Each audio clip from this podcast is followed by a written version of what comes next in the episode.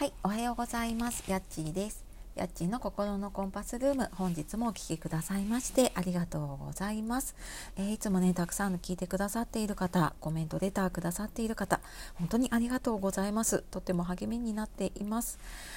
えー、週の終わりになりましたね。金曜日の朝ですが、いかがお過ごしでしょうか。えー、昨日はね、あの3.11でいろんな方の、え思いを聞いたり、なんかいろんな方のつながりとかねすごい温かさに触れた一日だったなと思っています。はい、で、えー、今日はですね昨日あのスタンド FM の方で、えー、ちょっと気まぐれですっごい久しぶりにピアノを演奏を配信をしました。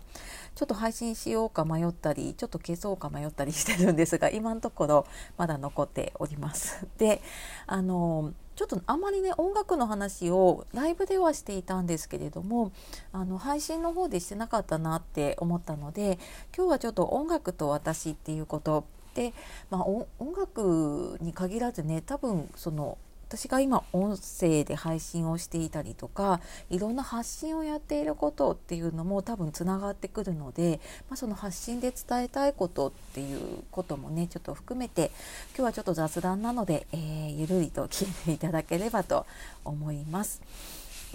はい、でライブとかあと、まあ、前にもなんかミスチルの回とかでねちょこっと音楽の話はしたことがあるかと思います。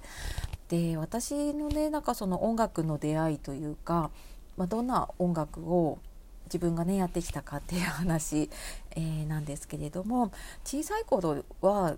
なんか、ピアノのおもちゃみたいなのに興味を持ってそこから結構早かったかな3歳とかなんか幼稚園ぐらい幼稚園前ぐらいから本当ピアノを習い始めていました。でうーんまああの中学校入ってね部活とかが忙しくなるまでやっていたのでまあそれなりに長く 10, 10年までいかないかでも結構長くねやっていましたね。でやっぱ小さい頃ねピアノの先生になりたいとかって言ってたぐらいなんかピアノすごい大好きでした。でまあそうやってピアノは離れたんですけれども中学校に行って今度吹奏楽をね部活でやりました。で、まあ、全然その吹奏楽でやるようなね楽器をやったことはなかったので、まあ、まず見た目ですよね かっこいいなと思ってトランペットをねやったんですね最初。なんだけどなんかねあれ多分えーと、やったことある方わかると思うんですけどね。口の形だったりとかそのマウスピースっていうやつにこう息の入れ方とかがどうも私練習しても練習してもなんかダメででそんな時にあの顧問の先生からねサックスがちょっと足りないからサックスやらないかって言われてで、まあ、これもちょっとね見た目も 中学校だからいろいろやっぱりんなんかこう見た目悪いやつやりたくないみたいなのがちょっとあってであのサックスならいいやと思ってやったらやっぱサックスの音もすごい好きだしサックスはなんかすごい音が出しやすかったんですね。まあ、そんなんであの中学吹奏楽をやって過ごしてきました。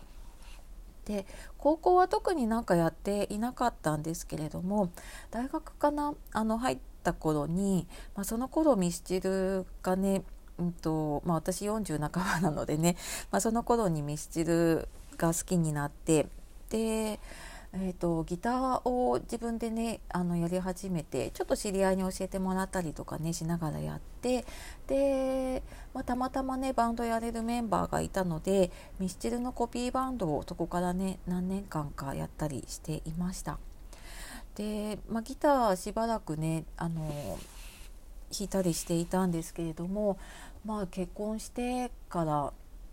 やっぱりフルで仕事をしてで休みの日にそんなにギターを弾く時間もなくなったので、えー、結婚してからは本当ね音楽聴くだけで、まあ、ただなんかライブに行ったりとかね夏はいろんなフェスに行ったりとかそんなのを楽しんでいました。でなんかピアノとねまた再会したのは3年ぐらい前かなちょっとまああるきっかけで、えー、ピアノを少しだけ習ってたりとかしてで、まあ、今はねあの習ってはいないんですけれどもでピアノを弾いたんですけどもうなんかすっごい久しぶりに弾いたら全然もう頭では音符読めるんだけど手が動かなくってもうすごい猛練習をしたんですけれども、まあ、そこからなんかちょこちょことあの家で電子ピアノですけどねマンションなので、まあ、それを時々気晴らしに弾いてるかなっていう感じです。でなんか音楽って自分にとって何だろうなって思った時にやっぱりなんか音楽通してすごく伝わる思いってあるなと思うんですね。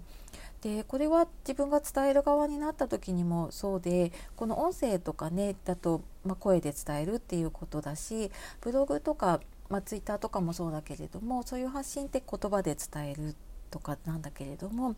なんか私はその音楽を通してやっぱりすごく人の心って動くし